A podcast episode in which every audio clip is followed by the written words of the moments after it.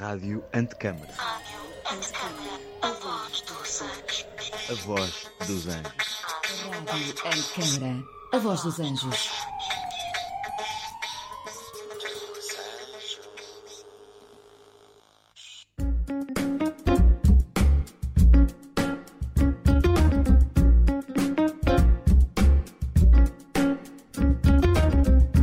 Convidado, um tema e uma conversa bem interessante. Este é o mote do A Conversa Com na Rádio Antecâmara, um programa de Ana Sofia Paiva.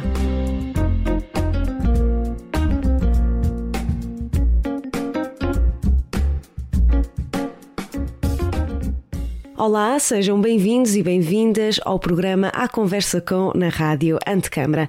Eu sou Ana Sofia Paiva e hoje tenho como convidado o Miguel Midões, que vai estar à conversa comigo sobre a rádio e a sua relação com as comunidades.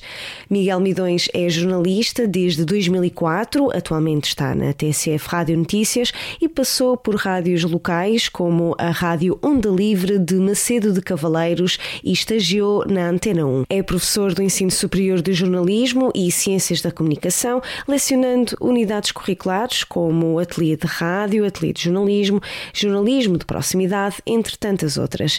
Miguel Midões é doutorado em Ciências da Comunicação pela Universidade de Coimbra e realizou o primeiro mapeamento e caracterização das rádios comunitárias portuguesas.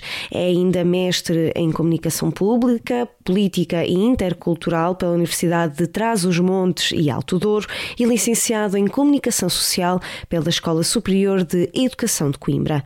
É investigador na área dos média alternativos, comunitários e de proximidade e na área do jornalismo e literacia mediática. É formador ainda em literacia para os média e jornalismo e membro da direção do Sindicato dos Jornalistas, da direção do REC, Repórteres em Construção, e da direção da Associação de Literacia para os Média e o Jornalismo. Olá, Miguel, bem bem-vindo e antes de mais quero agradecer uh, por ter aceitado o convite da, da Rádio Antecâmara e gostava de começar precisamente pelo seu percurso na rádio. Como é que começou todo este gosto e toda esta, esta paixão? Olá Ana, antes de mais, eh, obrigado pelo convite, obrigado também a quem nos está a ouvir, cumprimentar toda a gente que nos, que nos possa estar a ouvir. Essa paixão começou, eh, a paixão pela rádio é relativamente mais recente, embora tenha 20 anos já. É por comparação com o jornalismo. O jornalismo começou, era uma criança, com sete aninhos, eh, ainda muito pequeno, com sete anos eu já queria ser jornalista. A rádio vem de facto no curso, na faculdade, no ensino superior, em que, eh, dentro do jornalismo, eu percebi, quando entrei no estúdio da Escola Superior de Educação de Coimbra, eh, na altura um estúdio de rádio completamente equipado, portanto todo insonorizado, uma mesa de mistura significativa, com muitas vias, aqueles botões todos, e depois, na altura, hoje em dia é tudo muito digital. Eu sou da fase da transição, eu ainda não apanhei tudo digital. Nós ainda tínhamos que fazer entrevistas com minidiscs e, portanto, tínhamos que chegar e colocar aquilo no leitor de minidisc uh, e a passar para o computador em tempo real aquilo que nós tínhamos entrevistado e toda essa toda essa técnica uh, tornava ou criava uma mística uh, que levou uma paixão pela rádio. Eu não consigo perceber o, o, abafar da minha voz dentro do estúdio, que quase não se ouvia não é? quando eu tentava falar. O cheiro, o cheiro do estúdio, eu lembro perfeitamente que me sentia muito bem quando, quando entrava ali. E eu lembro-me também que em termos vocais, em termos de dicção, de entoação, eu não era nada, nada perfeito, muito pelo contrário, eu tinha muito pouca experiência, muitas imperfeições. O meu professor que mais tarde veio a ser meu orientador de doutoramento, aquelas coisas engraçadas, não é? O professor Silvio Santos. Que é, criticava... é nosso convidado, já foi nosso convidado aqui também. É, que, que, bom, que bom, que bom, ainda bem que é. Uh, ele criticava-me imenso, imenso a minha forma de, de ler as coisas, de ler, e estou a dizer mesmo de ler, porque eu não disfarçava a leitura, eu e os meus colegas, não é? Mas até isso, até essas chamadas de atenção, acho que tudo isso me, me fez crescer a paixão pela rádio. E eu, eh, isso foi no terceiro e no quarto ano da licenciatura, e eu tinha ponto assente que tinha que ir estagiar para a rádio, e acabei por estagiar para a Antena 1. Uh, no Porto e foi, foi o confirmar. Eu, quando cheguei à Antena 1 ao Porto e entrei naquela rotina produtiva, não tive, não tive dúvidas, não tive mesmo dúvidas nenhumas. E acabei, pronto, sim, e acabei a procurar emprego em rádio, primeiro nas rádios locais e agora na TSF, mas sim, não tinha a menor dúvida e não tenho a menor dúvida de que uh, fiz a escolha certa, porque nós temos que fazer escolhas muito também pela paixão. E essa paixão surgiu. E nós, quando nos apaixonamos por alguma coisa, muitas vezes não temos uma explicação muito racional e muito lógica para justificar essa paixão. Apaixonas-te e pronto, uh, estás apaixonado. E, e, passou então por algumas rádios locais, nomeadamente na região de Trás-os-Montes e Alto Douro, e hoje, além de ser professor universitário, também continua a ser jornalista, portanto, continua na rádio, na TSF, onde é interessante o seu papel porque faz uh, reportagens fora da esfera de Lisboa. Uh, acho que 99% do seu trabalho é fora da esfera de Lisboa. Podemos então dizer que aqui o papel de correspondente vai até ao fim da rua, vai até ao fim do mundo? Vai, essa frase faz muito sentido, não só pela rádio em que estou a trabalhar, mas pela minha forma de ver o jornalismo. E, e deixa-me só fazer-te aqui uma espécie de, de analepse, ou seja, voltar atrás no tempo, para, para justificar a, a inversão da, da minha forma de pensar e da minha forma de ver as coisas. Eu, eu queria muito Lisboa desde o início. Uh, que pensei em querer ser jornalista, eu ainda estava no liceu e queria Lisboa. E logo a primeira pessoa que me colocou um entrave grande foi o meu pai, que me disse: Então, mas em Coimbra há dois cursos da área. Aliás, ele questionou-me: Não há cursos da área aqui em Coimbra? Eu sou daqui, do, sou do Luso, a 20 km de Coimbra, 20, 25, e portanto eu disse: Ah, sim, há dois. Há dois cursos da área uh, e depois há a privada. E ele disse: Então, mais vale para a privada em Coimbra do que para a pública em Lisboa, não é? E eu tentei explicar o porquê de Lisboa, porque eu achava que era em Lisboa que estava tudo e era em Lisboa que se passava o E... Aquela ideia romântica que há logo no início. Completamente. Então fiquei uh, preso aqui a Coimbra por uma questão familiar. Ainda tentei uma transferência no final do primeiro ano, mas depois já tinha amigos e depois era andar um ano para trás. Acabei por dizer não. Eu depois vou trabalhar, vou estagiar para Lisboa. E quando chegou a altura do estágio, eu tinha ido fazer Erasmus para Nice e uh, estava eu há um mês em Nice, no último ano, no quarto ano, no segundo semestre, quando me ligam da Escola Superior de Educação e me disseram: Miguel, a Antena não aceita o Miguel, mas o Miguel tem que vir já em março para Lisboa. E disse: pá, não é, não, não é normal, então cheguei há um mês a nisso, como é que eu vou já para março para Lisboa? Não posso, expliquem-lhes a situação, digam-lhes que não posso. E então a solução que a Antena 1 encontrou foi em setembro para o Porto. Se o Miguel quiser março, tem que, se quiser Lisboa, tem que ser agora em março. Se quiser uh, adiar para setembro, fazer Erasmus e adiar para setembro, tem que ir não, foi, não fui para Lisboa para o estágio. Acredita que fui muito contrariado na altura para o Porto e estava há uma semana na Antena 1 no Porto e já dizia que era a melhor coisa que me tinha acontecido na vida. Portanto, a vida por vezes encarrega-se de fazer assim algumas coisas. Eu adorei a redação do Porto, eu adorei o trabalho que o Porto fazia. Porque o, o Porto fazia, sobretudo, o Portugal em direto, na, na, altura nacional e regional.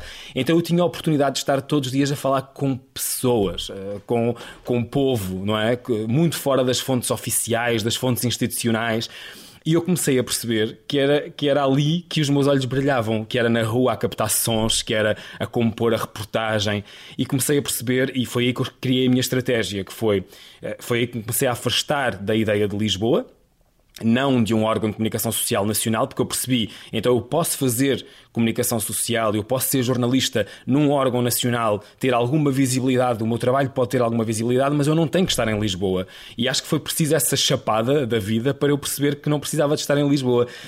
E na altura disse uh, a uma jornalista que ainda está na Antena 1, a Isabel Cunha, nós tínhamos ido a uma reportagem às Vindimas da Santa Marta de Penaguião, e eu disse: Isabel, eu vou acabar o estágio e vou mandar o meu currículo só para rádios locais do interior do país. E a reação dela foi tipo de abrir os olhos e olhar para mim de lado. Ela ia a conduzir: Tu estás maluco?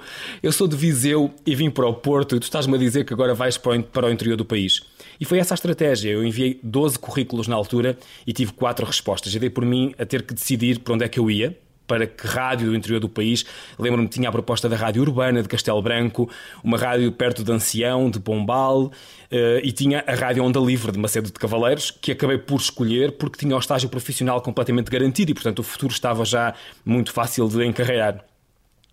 E quando cheguei à Rádio Onda Livre, eu, eu estive lá oito anos, uh, e aquilo era uma cadeia de rádios, com mais oito rádios, que faziam de facto a região toda de Trás-os-Montes, o Distrito de Bragança e o Distrito de Vila Real, e nós éramos 12 jornalistas no total, portanto eu não me sentia sozinho, porque nas rádios todas que trabalhávamos em conjunto éramos 12, havia um editor, uma subeditora, e portanto eu tinha muito a aprender enquanto estagiário com eles, uh, eu continuei a levar na cabeça, uh, continuei a receber orientações sobre como é que devia fazer as coisas, portanto eu continuei a ser ensinado, que acho que é aquilo aquilo que toda a gente deve uh, ter, ou pelo menos ser merecedor no início de carreira, até que cheguei cinco anos depois a esse papel, ao papel de editor, pois era eu que coordenava e que estava a acompanhar colegas que estavam a acabar de entrar, e isso também me deu alguma pujança, alguma vontade de continuar a fazer o trabalho por lá. E, e, estive assim mais três anos é? nessa figura de editor e, portanto, ao fim de oito anos também já tinha feito o percurso todo, já tinha crescido o que tinha a crescer e foi quando voltou a vontade de dar o salto, de chegar a um órgão nacional. Aí já com certezas absolutas. Aí era... entra a TSF na, na, na sua é aí, Sim, é aí que vai entrar a TSF, uh, algum tempo depois de eu pensar assim, porque primeiro ainda tentei, confesso, uh, dar o pulo uh, na região, ou seja, na região de Bragança ou na região de Vila Real. na altura, por exemplo, houve um dos correspondentes da Antena 1 que se reformou e, portanto, eu pensei em, em ficar lá como correspondente da Antena 1. Portanto, já, já tendo a certeza absoluta que é possível trazer notícias de âmbito local à agenda nacional desde que elas encaixem na agenda nacional. E nisso eu confesso que, com estes anos todos, mesmo já com a experiência agora com oito anos também quase de TSF, eu acho que eu tornei-me um especialista nisso, um especialista em encontrar assuntos locais que encaixem perfeitamente na agenda nacional e que possam vir à agenda nacional.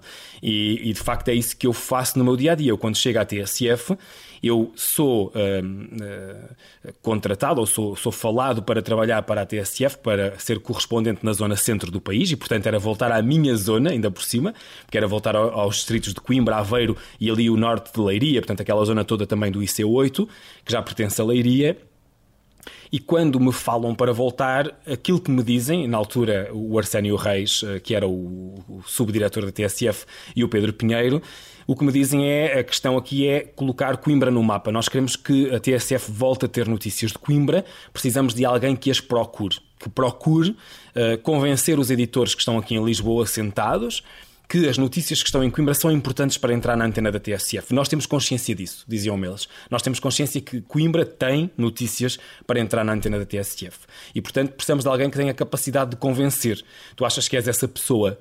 Bem, ao fim desses tais oito anos, a, a, a, convencer também os, os editores de que Macedo de Cavaleiros era importante para Vila Real e era importante para Bragança, porque era preciso também, a nível local, fazer esse convencimento. E depois eu também, como editor, muitas vezes a, a lutar com os outros, porque fizesse, fiz essas, essas várias lutas, a abrir com notícias da aldeiazinha de Alfândega da Fé, mas, mas havia colegas que têm pensamentos completamente distintos. Não é? Há colegas que pensam que não. Há colegas que pensam que só porque é Bragança e é Vila Real são as duas cidades maiores da região, tudo o que se passa lá deve abrir um noticiário. Isso para mim é completamente falso uh, e não tem que ser assim. Ou, ou, ou, porque é cultura, tens que remeter para o fim. Não, eu abri muitas vezes a edição da CIR, das, das tais oito rádios, com uma notícia de cultura, mas tinha os meus outros colegas de editores de Bragança e de Vila Real muitas vezes a, a, criticar e a não quererem que fosse assim. Mas eu admito sempre as minhas escolhas, não é? Eh, eu não acho que se eu estiver a editar um noticiário de desporto e, e Portugal ganhar um jogo importante em hockey patins, eu não é só porque é hockey patins que vou remeter para segundo plano. Não, eu, eu, eu vou abrir com, com, com hockey patins desculpem-me lá, os 300, 400, 500 mil adeptos do futebol, que sejam, bah, são mais, não é? Pá, uns 7 ou 8 milhões, mas que me desculpem esses, mas, mas para mim aquela notícia naquele dia é mais importante. Portanto, eu já ia com essa estratégia. E acho que foi a forma também como entrei muito bem na TSF, porque isso começou a acontecer. Eu comecei a convencer os editores de que Coimbra de facto tinha notícias interessantes, porque tudo o que se passa uh, de âmbito local que uh, pode ser extrapolado para o nacional, ou porque interessa a muita gente, ou porque é dado como um exemplo e pode ser depois a seguir replicado noutro sítio qualquer do país, isso pode ser notícia. E percebemos, na altura, eu agora estou a dar aulas também, uh, e estou a dar aulas a tempo inteiro, e, portanto a rádio passou eu não gosto nada de dizer um segundo plano, porque eu estou sempre com a cabeça na rádio. Eu não gosto nada de dizer um plano B, porque também não há um plano B, sempre foi o meu plano A. Estou mas, em facto... estou em equilíbrio, estou em equilíbrio. Sim, um equilíbrio já muito desequilibrado da balança, porque eu dou aulas em dois sítios e, e, o tempo para fazer reportagem é pouco, mas ainda assim existe. Ou seja, todos os meses eu faço alguma coisa, não, não há meses de apagão em antena.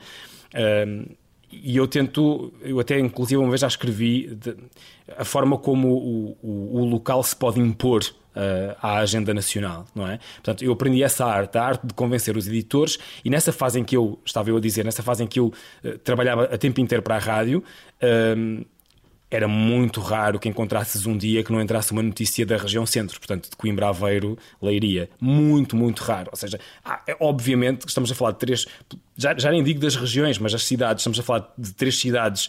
Uh, grandes uh, para Portugal, para a realidade de Portugal, com três universidades ou politécnicos em que está, estão sempre a acontecer coisas.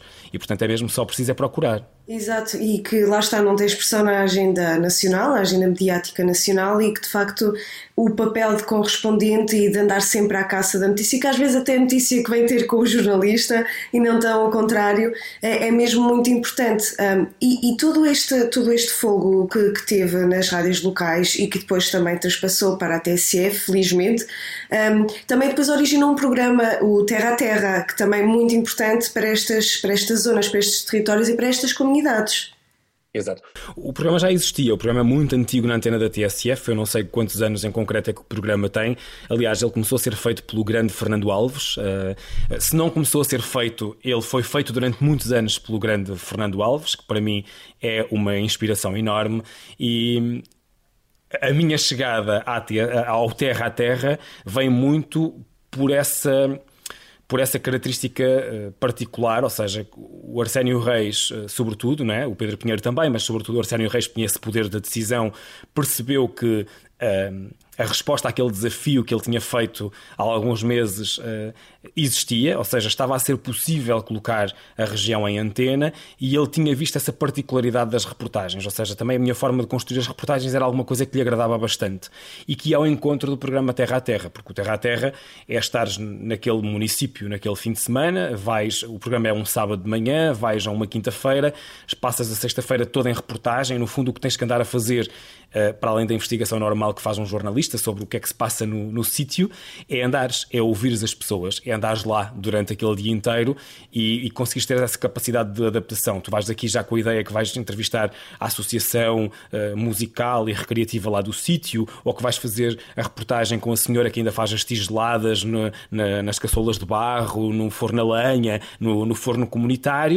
mas depois vais, vais fazer essa reportagem e passas pela rua e vês um artesão a construir cestos de vime e dizes, epá, uh, vou parar aqui, não é? E vou falar com esta pessoa e vou fazer esta reportagem. E eu, de facto, tenho esse espírito, eu gosto disso. Para mim, reportagem é isso também.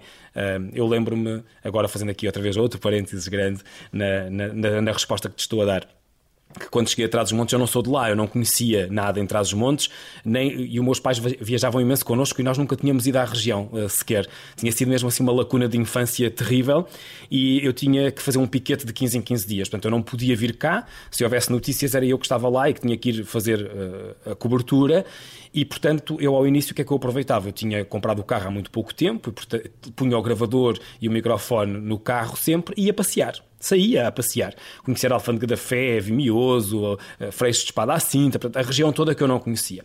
E um dia eu vou passear e chego ali a uma zona de, ainda do Conselho de Macedo de Cavaleiros, que se chama Chassim, tem um convento que é o convento de Balsamão, e junto à entrada do convento havia uma placa muito carcomida hum, pelo tempo que dizia paradinha, mas já se lia até muito mal e apontava por uma estrada de terra batida. E eu pensei, pá, terra batida, mas se tem a placa e, e, e passa um carro é porque vai para ali e vai dar a algum lado enfiei-me por ali fora e 4 ou 5 quilómetros depois da terra batida e de muitos buracos vou dar a uma aldeia também com um largo, uma aldeia pequenina, 7, 8 casas, com um largo também em terra batida.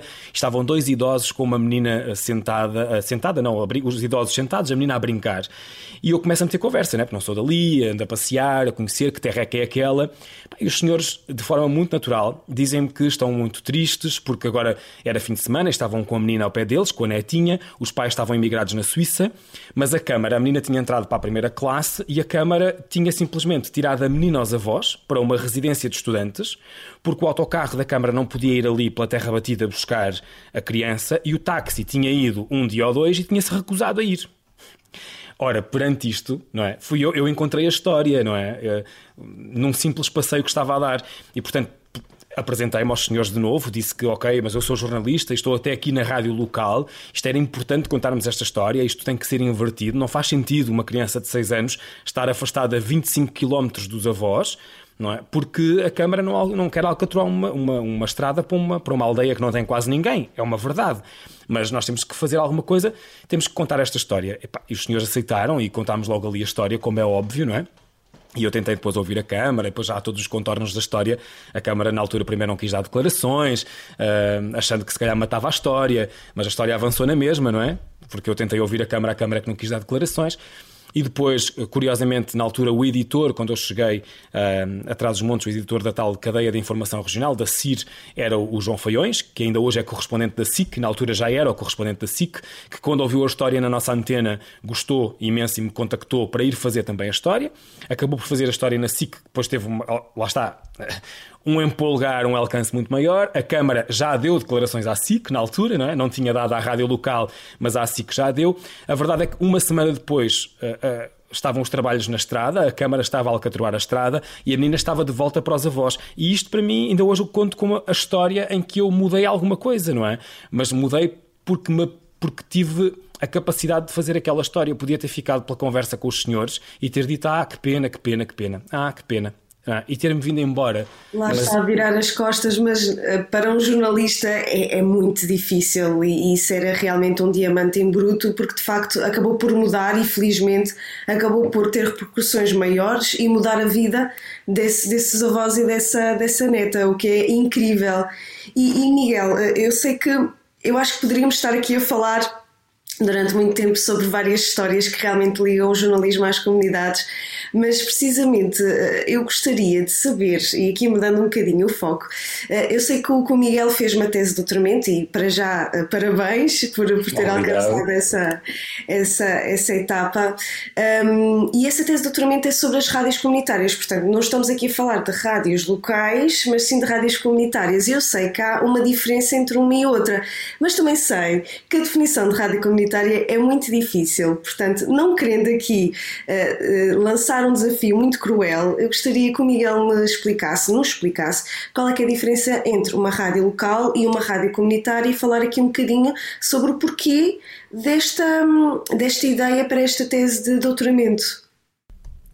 Então, de facto, isso uh, tem uma resposta que dava quase para o programa inteiro, mas vamos chegar à contextualização. Já se percebeu também que o percurso que eu faço uh, no jornalismo é muito voltado para as comunidades, ou seja, para trazer, para trazer à rádio mainstream, ou seja, às rádios privadas, à rádio pública, embora eu tenha trabalhado sempre em rádios privadas, à exceção do estágio, uh, assuntos que supostamente não são do interesse das rádios mainstream. E eu estou a dizer supostamente porque podem ser, não é? Obviamente que podem ser.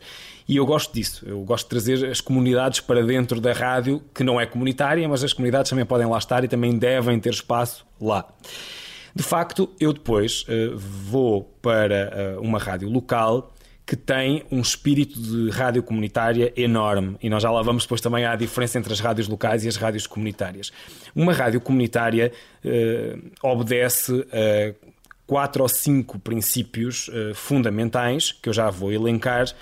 Uh, Deixa-me só dizer-te o porquê então de ser tão difícil definir uma rádio comunitária. É difícil definir uma rádio comunitária porque aquilo que é uma rádio comunitária em Portugal, agora que elas estão identificadas e estão uh, caracterizadas, é muito, difícil, é muito diferente uma rádio comunitária em Portugal daquilo que é uma rádio comunitária em algumas regiões da vizinha Espanha. E já estou a dizer algumas regiões porque dentro de Espanha, uma rádio comunitária na Galiza não é a mesma coisa que uma rádio comunitária em Madrid. O que não, e depois já são muito distintas daquilo que são rádios comunitárias, por exemplo, em França, ou nos Estados Unidos da América, ou no Canadá, ou nos países da Europa do Norte, e agora estou a deixar de propósito para o fim, por comparação com aquilo que são rádios comunitárias em África, em, na Ásia e na América do Sul. Portanto, são realidades muito distintas. Por exemplo, só a título de exemplo para quem nos está a ouvir, as rádios comunitárias uh, em África e na Ásia são muito rádios comunitárias criadas para o desenvolvimento local, seja esse desenvolvimento a nível da área da saúde, por exemplo, Moçambique teve rádios comunitárias criadas para combater determinadas doenças a nível local e essas doenças ficou, muitas vezes por estudos científicos, provado que essas doenças diminuíram quando as pessoas tiveram mais informação acerca de como prevenir, por exemplo, a doença. Moçambique é um exemplo uh, uh, muito bom neste, neste campo, mas temos também, uh, sobretudo, rádios comunitárias criadas para desenvolverem aquelas comunidades específicas, ou seja, aquele tipo de língua, aquele tipo de dialeto daquela zona de África ou daquela zona de, da Ásia, uh, aquela, aquela comunidade que muitas vezes está só a 2 km da outra comunidade que está ali ao lado, mas já não falam sequer a mesma língua, estão no mesmo país, mas têm culturas completamente distintas, hierarquias completamente distintas, e, e umas também tentam depois uh, dizimar as outras, ou seja, acabar com as outras. E por vezes é preciso criar ali um fator qualquer que, que que mantenha aquela cultura, aquela particularidade, e isso pode ser uma rádio comunitária. E em muitos casos acontece essa rádio comunitária. Já nos, em França, por exemplo, ou nos países da Europa do Norte, são rádios muito ligadas à cultura, de intervenção cultural, de intervenção social, mas uma intervenção social mais política, se é que nós podemos dizer isto, menos uh, social de, do dia a dia, não é? Na Europa, ninguém precisa uh, de estar a fazer promoção uh, para combater a gripe ou para para prevenir uma diarreia, não é? Em África ainda é preciso fazer isto e, portanto, existe para fazer isto. Em Portugal era preciso perceber eh, para que é que elas existem então. Primeiro, se elas existem, e obviamente agora existem, é muito fácil dar essa resposta. Mas primeiro era preciso perceber se elas existiam de facto. Uh, e, e, a, e, a, resposta foi sim, elas existem, até porque em Portugal não existe legislação para as rádios comunitárias. Depois uh, era preciso identificá-las, e na altura o estudo identificou 21 rádios comunitárias. Ainda não está lá a rádio antecâmara, porque ela surgiu depois da. Do estudo já estar fechado, ainda assim há essa alusão nas, nos limites, nas conclusões da tese, porque a dada altura nós tínhamos que fechar o mapeamento, eu não, podia, não pode ser um mapeamento aberto, não é? E, e para além da antecâmara já surgiram mais duas, estou-me a lembrar, por exemplo, da Rádio Belém, também em Lisboa. Talvez a Rádio Futura não. Acho que na altura sim, mas não, não no sentido de que quando eu terminei o doutoramento, acho que ainda não estava, uh, não tenho a certeza. As três que eu falo lá no doutoramento é a antecâmara, é a Rádio Belém e é uma rádio de Coimbra, curiosamente, que me está a fugir o nome. Ah, não é a Rádio Baixa, eu acho que é não, é. A Baixa. A baixa, a baixa já está identificada, sim, a baixa já está identificada. É outra que surge depois por um estudante brasileiro que quer. Eu, eu sei, até sei o espírito da rádio, né? porque quer, quer juntar, quer unir a comunidade brasileira que está por Coimbra, mas está-me a escapar o nome, está-me a falhar o nome agora em concreto. Eu acho que se vai lembrar e depois voltamos aí. Ok, ok. Então, este estudo mostra isso, mostra que as rádios comunitárias uh, existem em Portugal, até porque elas respeitam os tais cinco princípios que eu disse há pouco que ia dizer e que vou agora dizer, uh, que são, primeiro, rádios sem fins lucrativos, ou seja, não podem gerar lucro, podem gerar dinheiro, são coisas completamente diferentes, porque se me avaria um microfone, eu tenho que ter dinheiro para comprar um microfone, se me avaria uma mesa de mistura, eu tenho que ter dinheiro para comprar uma mesa de mistura. E aqui é logo a primeira grande diferença também a nível mundial, que é, então, mas são só feitas por voluntários voluntários, que é a segunda característica das rádios comunitárias. Mas há países, por exemplo, a Austrália e a Nova Zelândia, em que as rádios comunitárias têm muitos voluntários, a maior parte são voluntários sim, mas também têm assalariados. Então elas geram dinheiro para pagar àqueles profissionais. Porque um, um dos profissionais que é pago nas rádios comunitárias é, por exemplo, o jornalista. As rádios comunitárias na Nova Zelândia e na Austrália têm que ter um jornalista para fazer informação local e comunitária. E esse jornalista tem que ser pago, até porque ele pode vir de fora da comunidade. Trabalha depois naquela comunidade e para aquela comunidade, mas veio de fora. Então, se eu gero dinheiro todos os meses para pagar aquele jornalista, eu continuo a ser sem fins lucrativos, porque o dinheiro que eu gerei eu vou pagar ao profissional. Eu não fico com ele em termos de lucro. Portanto, duas características sem fins lucrativos, feitas maioritariamente por voluntários. Depois, temos a gestão partilhada, a própria gestão ser partilhada pela comunidade. Nós juntamos, nós vamos criar aquela rádio comunitária naquela comunidade e toda a gente é bem-vinda uh, à rádio para poder gerir essa mesma rádio. E a outra característica está relacionada com esta, que é a participação comunitária. Qualquer um de nós, da comunidade, pode querer ter um programa e isso não nos deve ser barrado, ou seja, ninguém pode dizer não, tu não fazes porque a tua voz não é bonita e nós não gostamos disso, ou não porque esse tema não é interessante. Não, se há alguém da comunidade que tem interesse naquele assunto é porque o assunto já é interessante. Esta é que é a grande diferença. E pode-se trazer à rádio uh, uh, para, para, para discutir e para participar.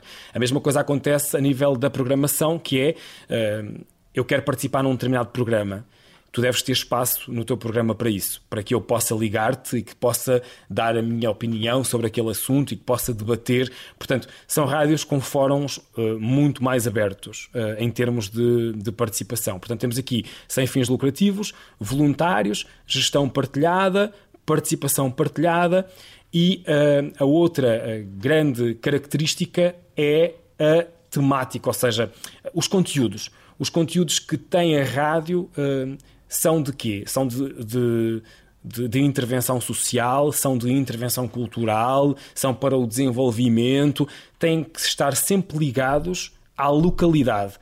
São para preservar a cultura e a língua daquela comunidade, ou seja, tem que haver uma ligação sempre entre o conteúdo e aquela comunidade. Se não houver uma ligação entre o conteúdo e a comunidade, não está a funcionar, não é? Sendo... A Rádio Antecâmara tem esta ligação com a zona dos Anjos, em Lisboa, onde está sediada a galeria e, a, e, os, e o Campus Costa Arquitetos.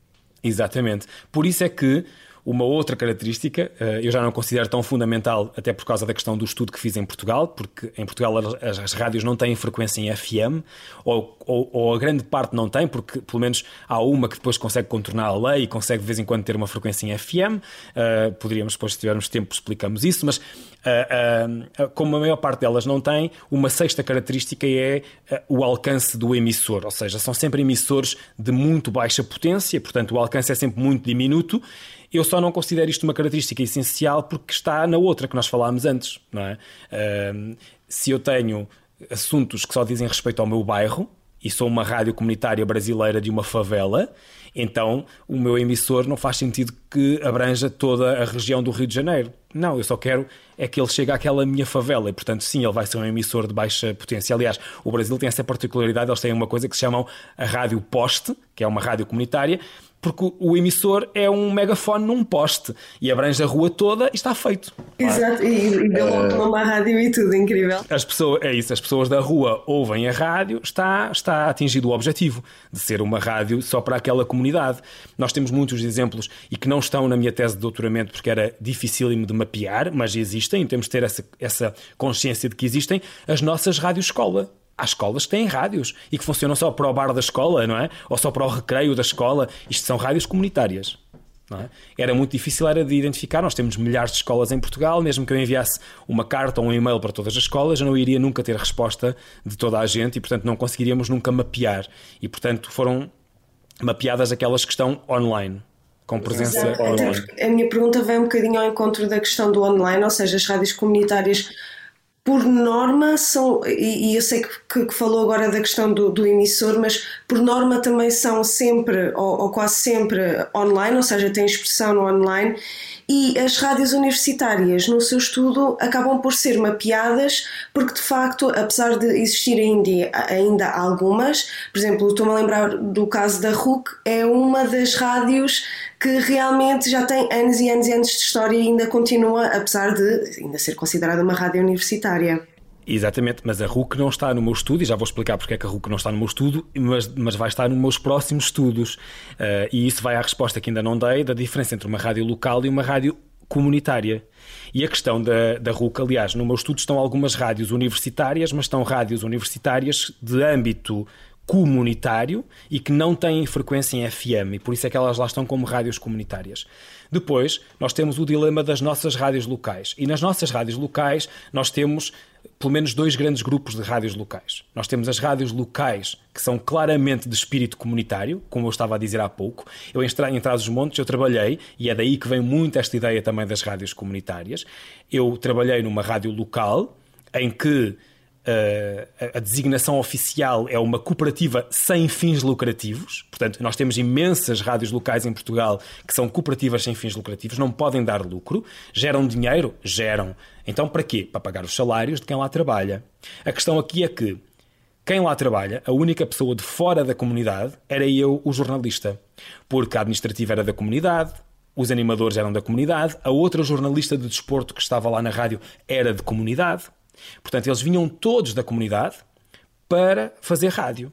E mais, tínhamos muitos programas, nós éramos cinco ou seis assalariados, portanto, funcionários do quadro da rádio, mas a fazer programas tínhamos 10, 12 pessoas. E essas 10 ou 12 pessoas que vinham muitas vezes fazer os discos pedidos, é? Fazer uma determinada a rubrica da saúde, por exemplo, era feita pela nutricionista do centro de saúde, que ganhava zero para fazer a rubrica da saúde. Vinha de forma voluntária fazer a rubrica da saúde. A mesma coisa acontecia com os comentadores políticos. Nós tínhamos comentadores políticos a nível, a nível local.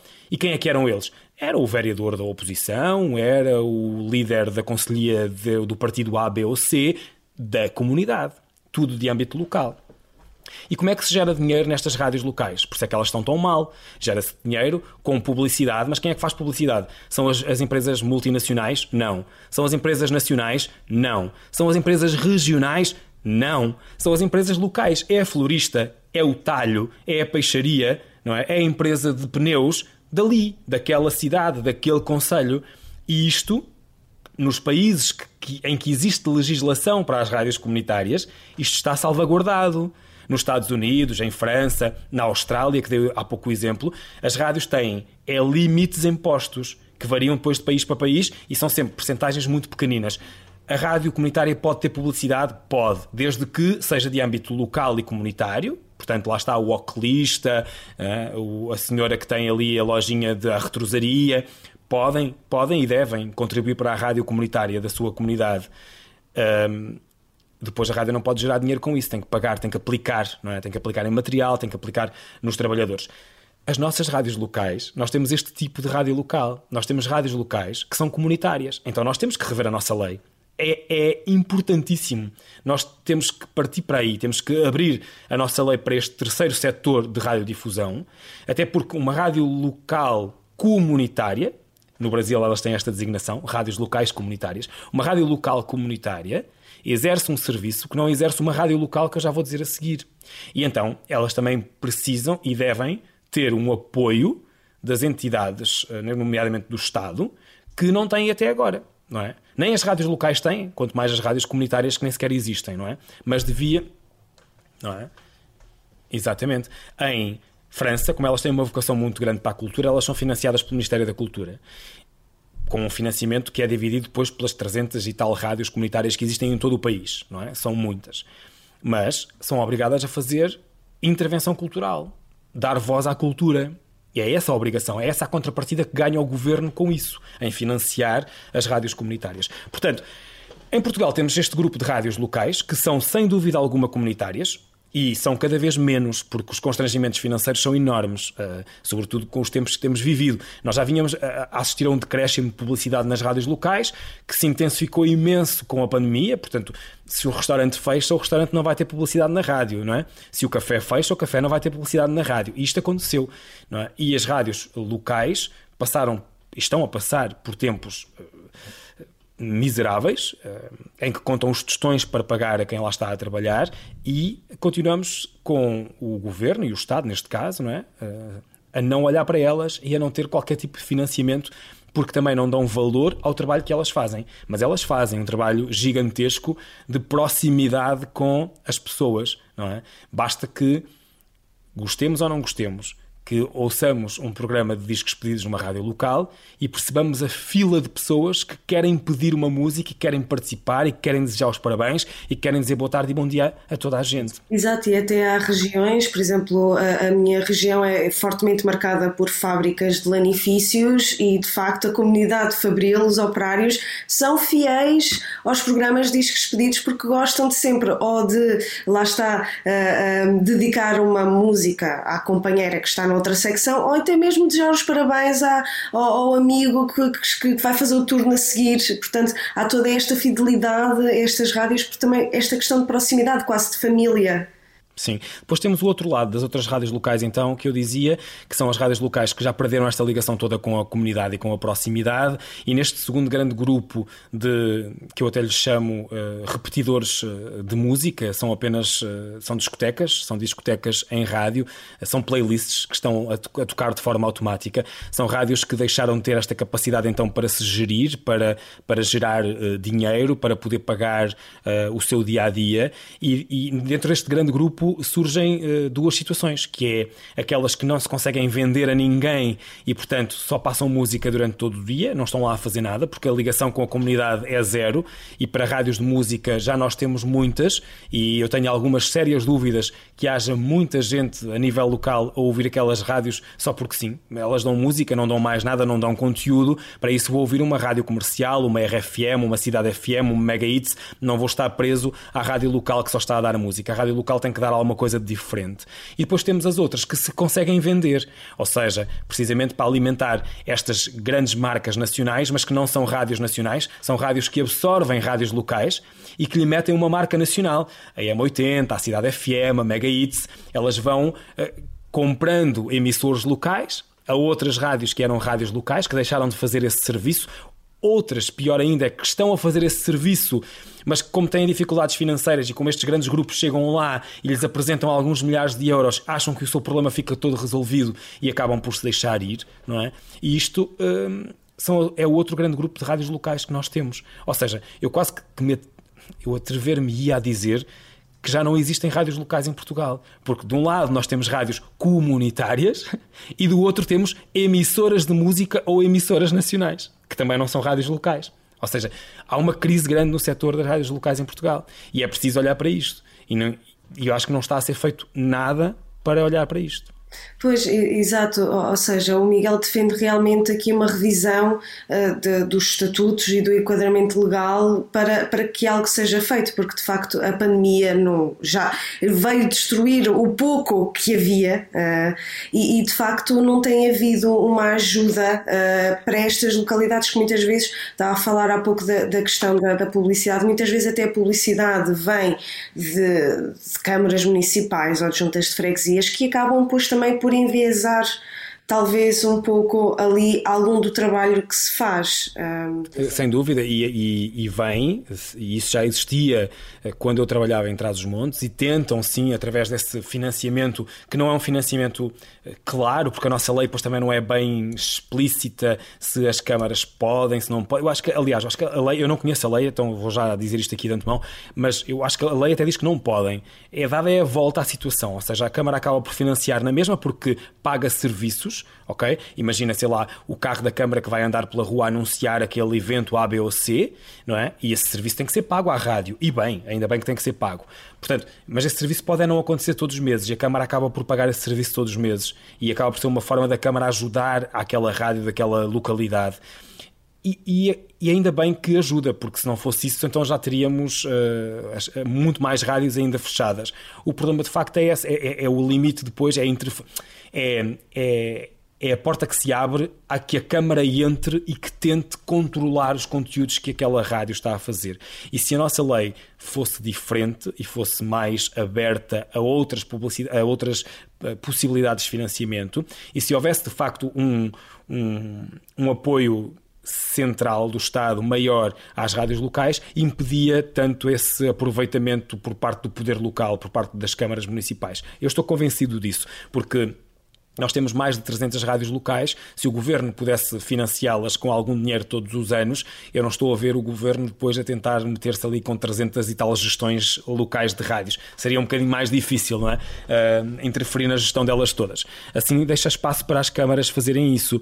Mas Deixa-me só fazer aqui um, um, um, voltar atrás à questão que falámos há pouco. Aquelas rádios locais de música e as que se vendem às tais marcas grandes, eh, a minha tese levanta aqui uma questãozinha também que é preciso agora investigar e era muito bom, eu já disse isto em algumas algumas conferências, alguns congressos, e vou dizer agora também aqui. Era bom, eu fui o primeiro a investigar rádios comunitárias em Portugal, mas era bom que agora aparecessem mais, não é? Porque há aqui tanta ponta solta que, que, que não é trabalho só para um. Eu vou continuar a fazer esse trabalho, mas há trabalho para muitos mais. Outro trabalho que é preciso fazer, que é preciso provar, e que a minha tese deixa essa ponta solta como uma interrogação, é que as rádios uh, comunitárias em Portugal estão a surgir sobretudo aonde? E isso fica nítido nas principais áreas metropolitanas do país: Lisboa, Porto e depois Coimbra. Ou seja, litoral, completamente litoral e grandes áreas metropolitanas. Curiosamente, é nas grandes áreas metropolitanas e no litoral do país que nós temos menos rádios locais comunitárias. É onde nós temos mais rádios locais só a emitir música ou temos mais rádios locais vendidas a grandes marcas de rádio. Ou seja, as populações sentem necessidade de ter voz. E as rádios comunitárias servem para dar voz a quem não tem voz. Agora, é preciso provar isto. Claro que é preciso provar isto.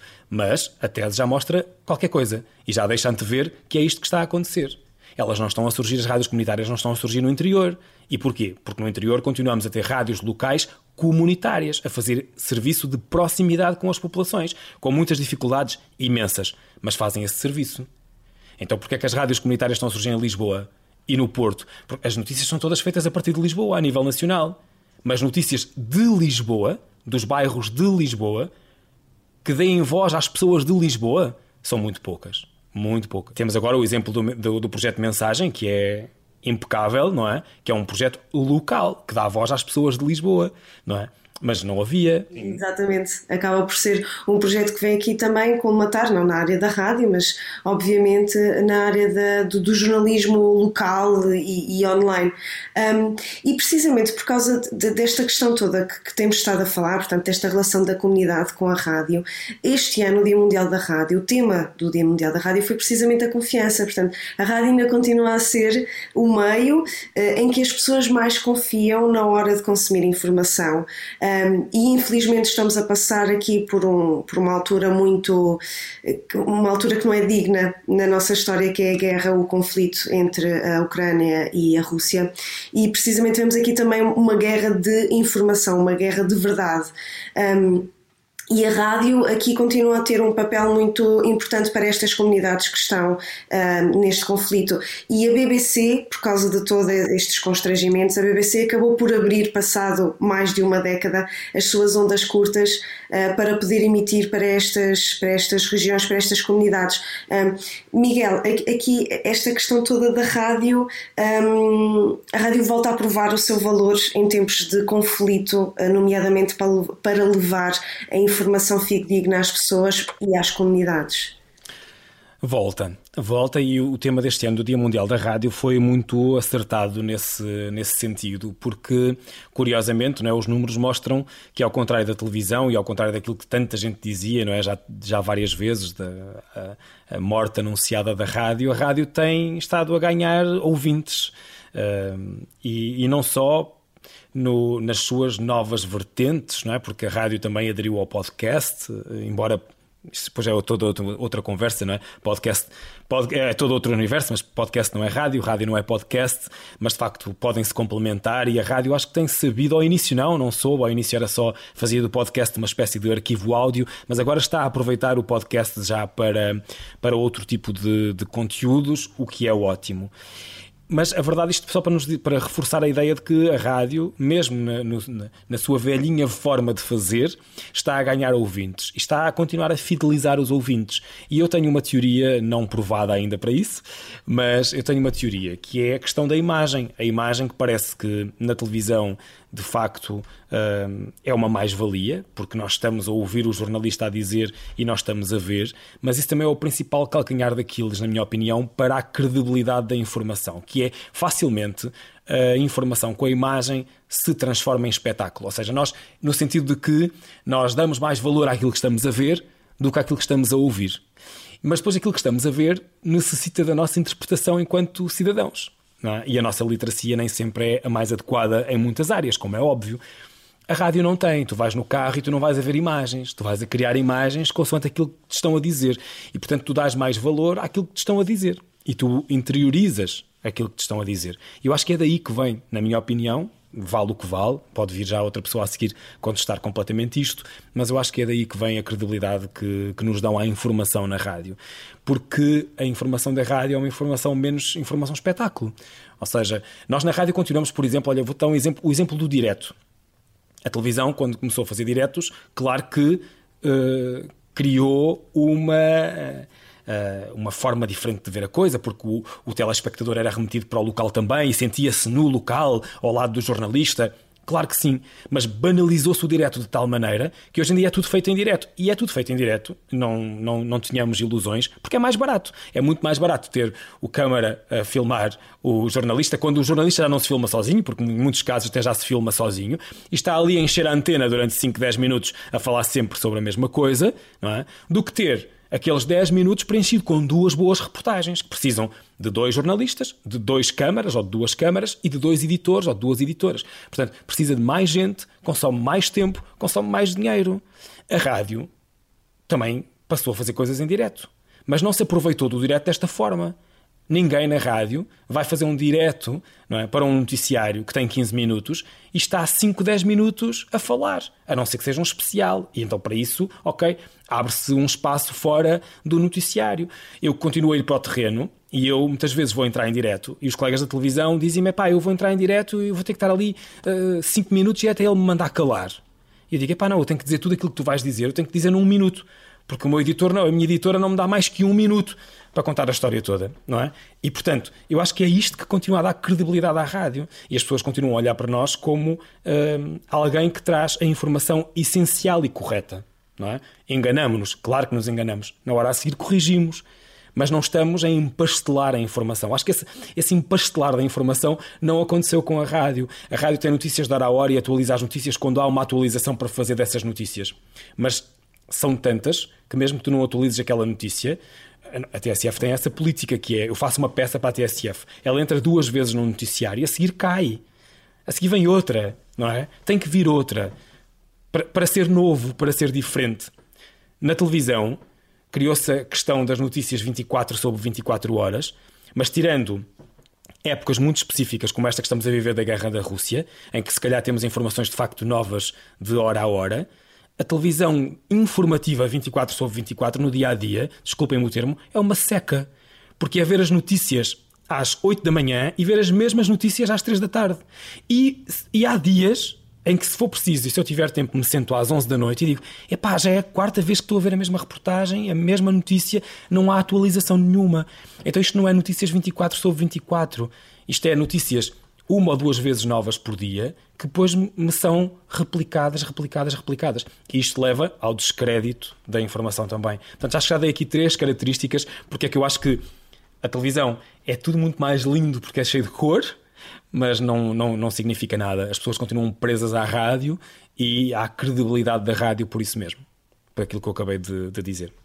Sim, sim, e é interessante, Miguel, e mesmo já estamos mesmo na reta final uh, e, e, de facto tudo aquilo que tem vindo a dizer é extremamente importante e, e, e lá está, gera esta confiança e prova que uh, a estrela da rádio não matou, a estrela da rádio não, a estrela do vídeo não matou a estrela da rádio. Uh, e para terminar, Miguel, eu vou fazer uma pergunta, mas é uma pergunta clichê, mas eu vou ter que lhe fazer, que é o que é que significa a rádio na sua vida? Bem, respira fundo, não é? Uh, para responder a essa pergunta, tem que se respirar fundo. Eu costumo uh, dizer, uh, na brincadeira, quando estamos a falar, acho que até assim em público é a primeira vez que vou dizer isto, mas já disse entre amigos, entre colegas de trabalho, entre camaradas, que a minha mulher só pode ter ciúmes de outra coisa. e, e, ela só pode ter ciúmes da rádio, porque é a pessoa que mais, a pessoa não, a coisa que mais me rouba uh, à, minha, à minha vida pessoal, à minha vida familiar, à minha mulher, aos meus filhos, porque é, sem dúvida, uma paixão, ainda por cima com o agravante que é uma paixão já antiga, não é? Que veio de facto de trás e, e eu já fiz, confesso, até por questões.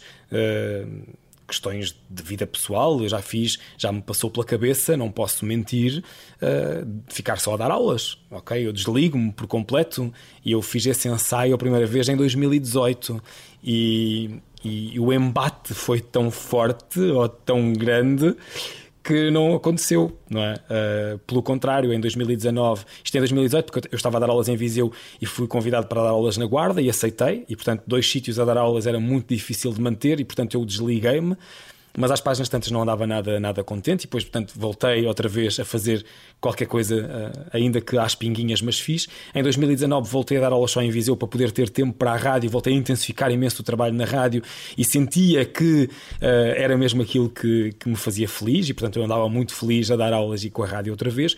Este ano, quando surgiu o convite para dar aulas na Universidade de Coimbra, eu aceitei, mas eh, já com aquela ideia de que eu vou continuar a fazer coisas esporadicamente para a rádio. Eu não vou voltar a ter aquela conversa a dizer não contem mais comigo porque eu vou só dar aulas, porque uh, sabia já de antemão que não valeria a pena, porque uh, não consigo passar ainda.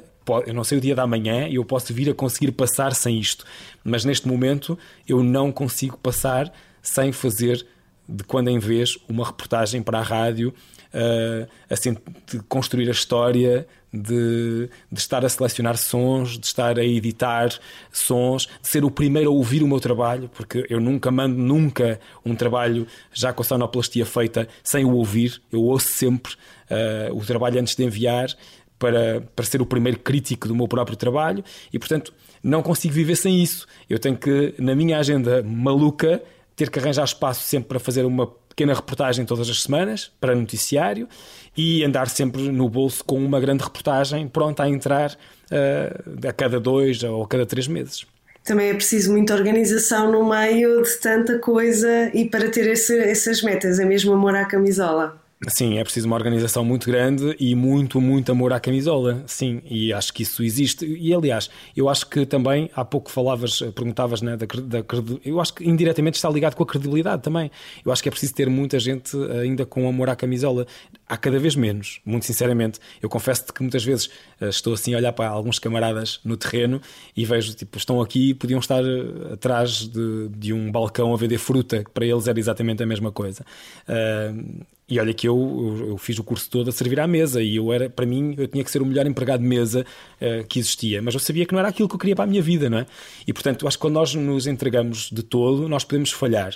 É pá, mas, mas demos tudo aquilo que tínhamos a dar, fizemos com a maior paixão que tínhamos, com a maior entrega que tínhamos, então estamos bem.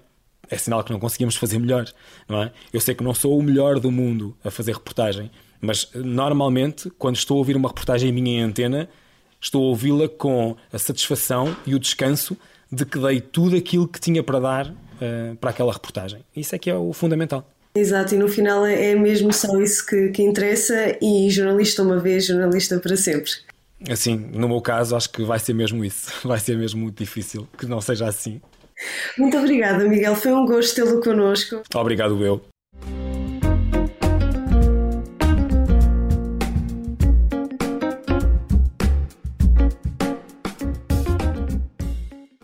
A Rádio Antecâmara é um lugar de encontro heterogêneo, com uma programação diversa que junta várias áreas do conhecimento e membros da comunidade para expandir as noções sobre a complexidade urbana e questionar os paradigmas da arquitetura.